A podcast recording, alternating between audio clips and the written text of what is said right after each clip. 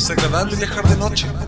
Estaremos en cada lugar, lo que nos demore un carro y tomar una taza de café. Lo importante es irse de todas partes. ¿Entiendes? No necesitamos llevar mucho. Es bueno viajar de noche, dormir en lugares que desconocemos, por pura casualidad. Buenas, buenas familia pulpera. Gracias una vez más por hincarle al play que te hace deleitarte con este podcast de temas diversos, variados y misceláneos. Por acá te saluda Yal Primoncada y como todas las semanas, a nombre de todo el colectivo Pulpería, te deseo siempre mucha paz, amor y bienestar. Ya quedan pocos días para el pastel, aunque sea imaginario. Lo que no es imaginario es que en prácticamente una semana Pulpería cumple un año de creaciones sonoras en las que te hemos compartido entrevistas, viajes, conversaciones, en fin, temas de interés social en general.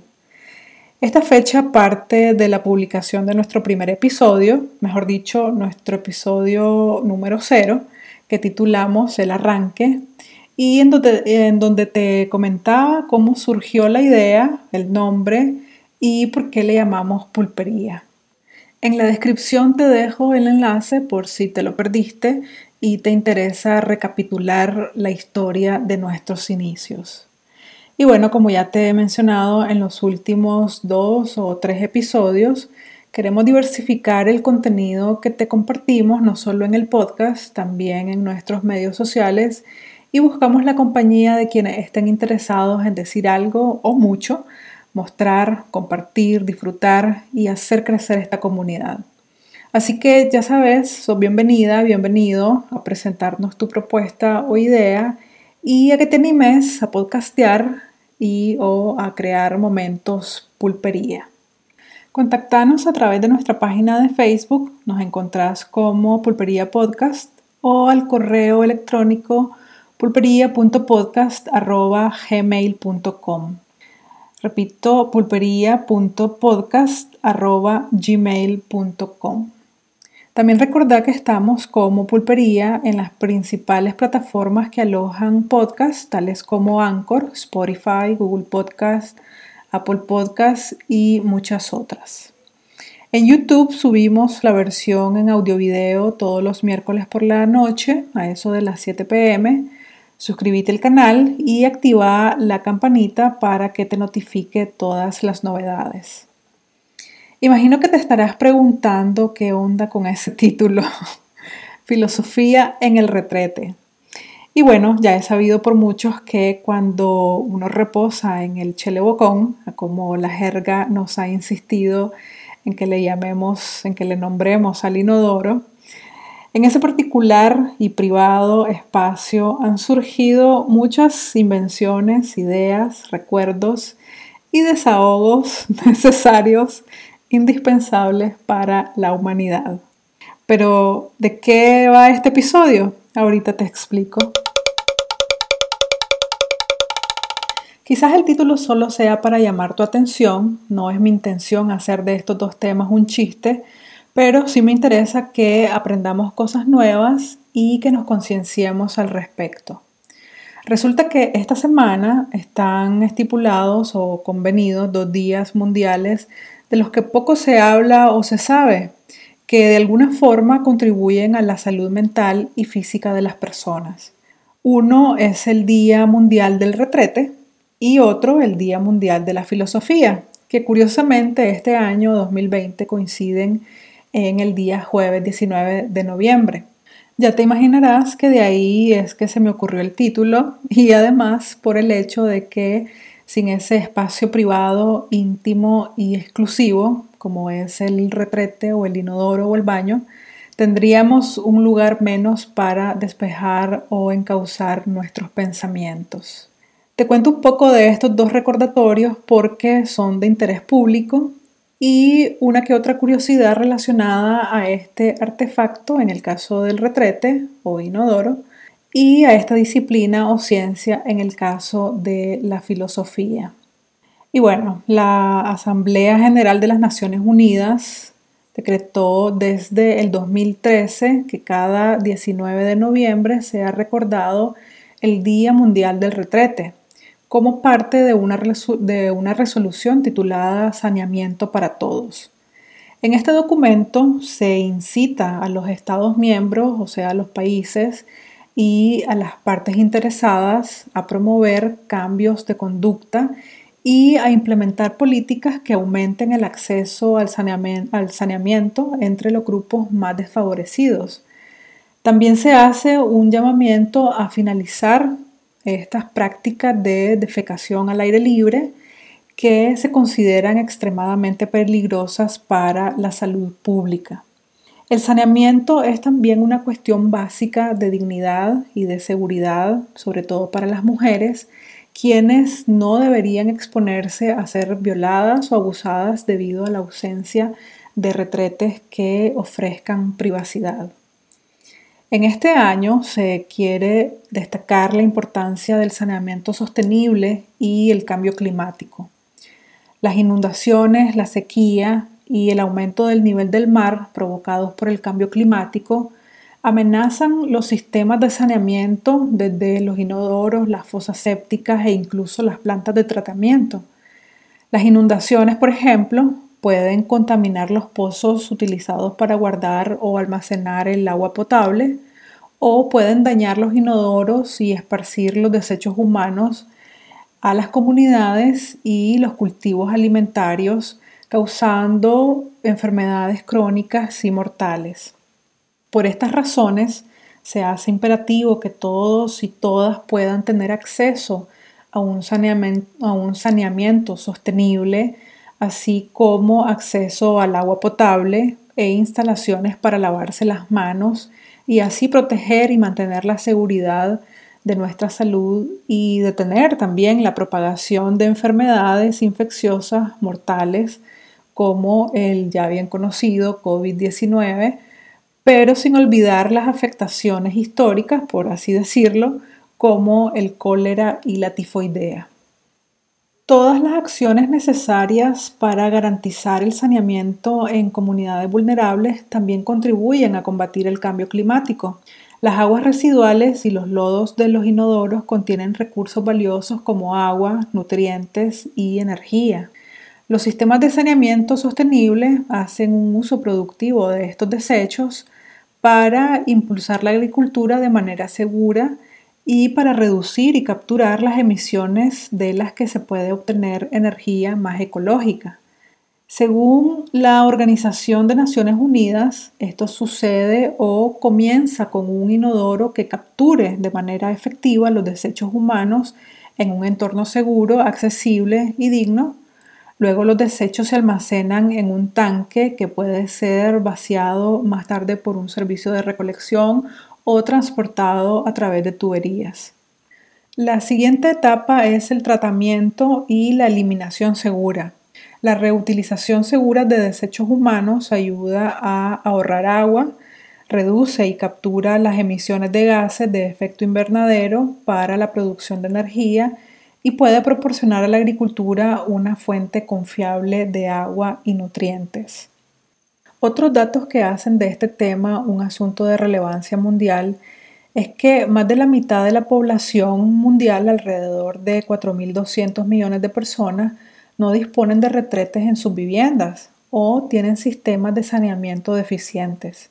El 40% de la población mundial, es decir, 3 mil millones de personas, ni siquiera dispone de instalaciones para lavarse las manos con agua y jabón en sus hogares.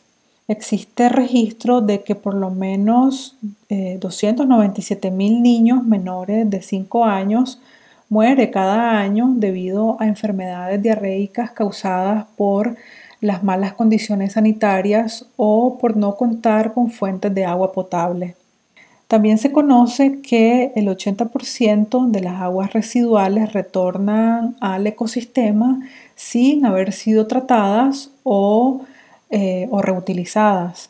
Otro dato también es que se ha pronosticado que para el 2050 hasta 5.700 millones de personas podrían estar viviendo en áreas donde el agua es escasa durante al menos un mes al año, creando una competencia sin precedente por los recursos hídricos.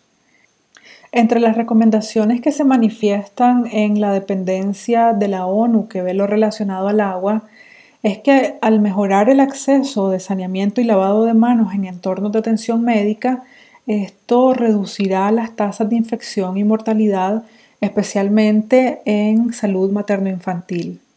Y se enfatiza en lo relacionado a la salud de las mujeres y niñas, ya que el acceso a baños higiénicos y privados con agua limpia, lavamanos y jabón ayudará a muchas de ellas a vivir los periodos de menstruación de forma segura y con dignidad.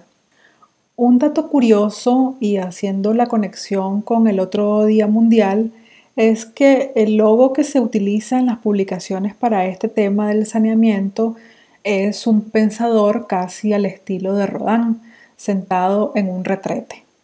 Y bueno, el pensador, o también conocido como el poeta, es una escultura del artista francés Augusto Rodin que data de 1881 y que le dio fama al autor por lograr transmitir esa acción de pensar con la que de alguna forma se ha identificado a la especie humana.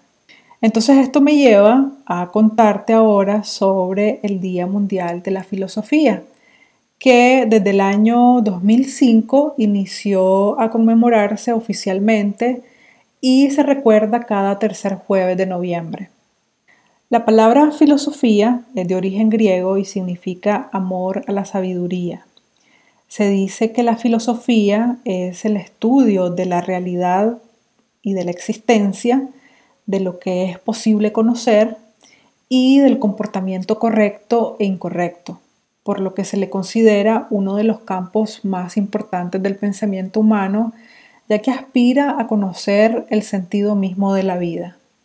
En este año 2020 se desea resaltar la importancia de la filosofía en los diferentes contextos para obtener contribuciones regionales a los debates mundiales sobre los desafíos contemporáneos que pueden apoyar las transformaciones sociales. El objetivo de este enfoque es el de favorecer las dinámicas regionales que estimulen la colaboración mundial para poder responder a desafíos importantes como la migración, la radicalización, los cambios del medio ambiente o incluso la inteligencia artificial.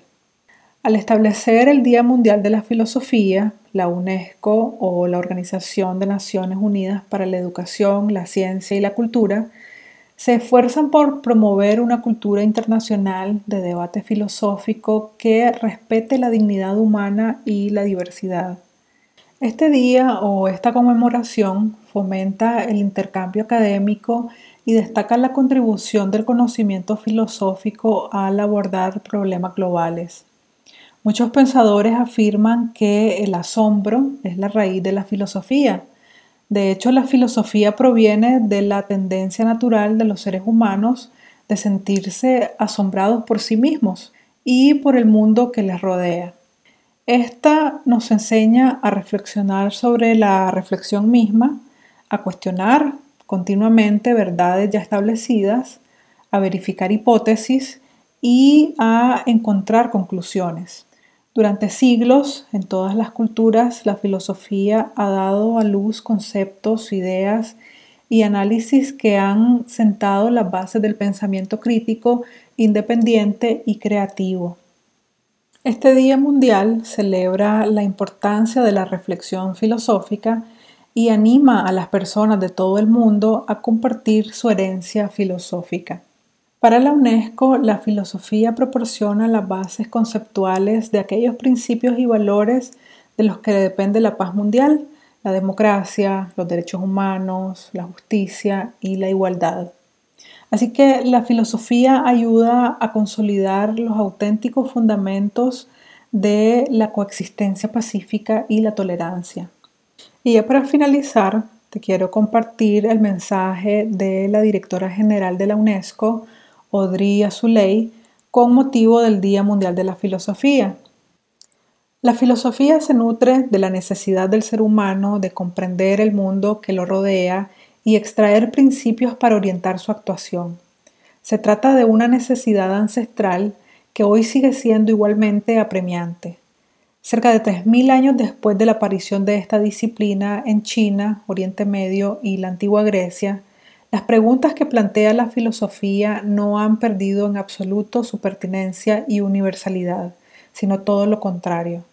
En un mundo cada vez más complejo, donde reina la incertidumbre, donde los cambios sociales y las revoluciones tecnológicas difuminan las referencias establecidas, donde los retos sociales y políticos son inmensos, la filosofía sigue siendo un recurso muy valioso. Es un espacio de retiro y desaceleración y al mismo tiempo una luz que puede orientarnos. Se dice que la filosofía nació en las calles, que es un arte callejero, y esta es una de las aseveraciones que a mí más me gusta, porque en las calles está el pueblo, está el barrio, y aunque Pulpería está más en una autopista, la autopista de la información, nuestro objetivo es circular entre todas esas y todos esos pensadores que aterrizan en sus realidades todos los días. Gracias nuevamente por haber llegado hasta el final del episodio y por acudir todas las semanas a escuchar este espacio comunal que ideamos especialmente para vos. Recordad que ya viene nuestro cumple y que te queremos como partícipe de esta bonita y educativa experiencia. Animate, que te va a gustar. Búscanos y seguinos en Facebook, YouTube y Spotify. Esto es Pulpería, un podcast para todas, todos y todes, sin exclusiones. Hasta la próxima. Chao. Lengua seca de tanto pecar, boca seca de tanto hablar. Tengo la lengua seca, tengo la boca seca de tanto hablar y de cantar. Tengo la boca seca, tengo la lengua seca, dice va, vaca, y de cantar.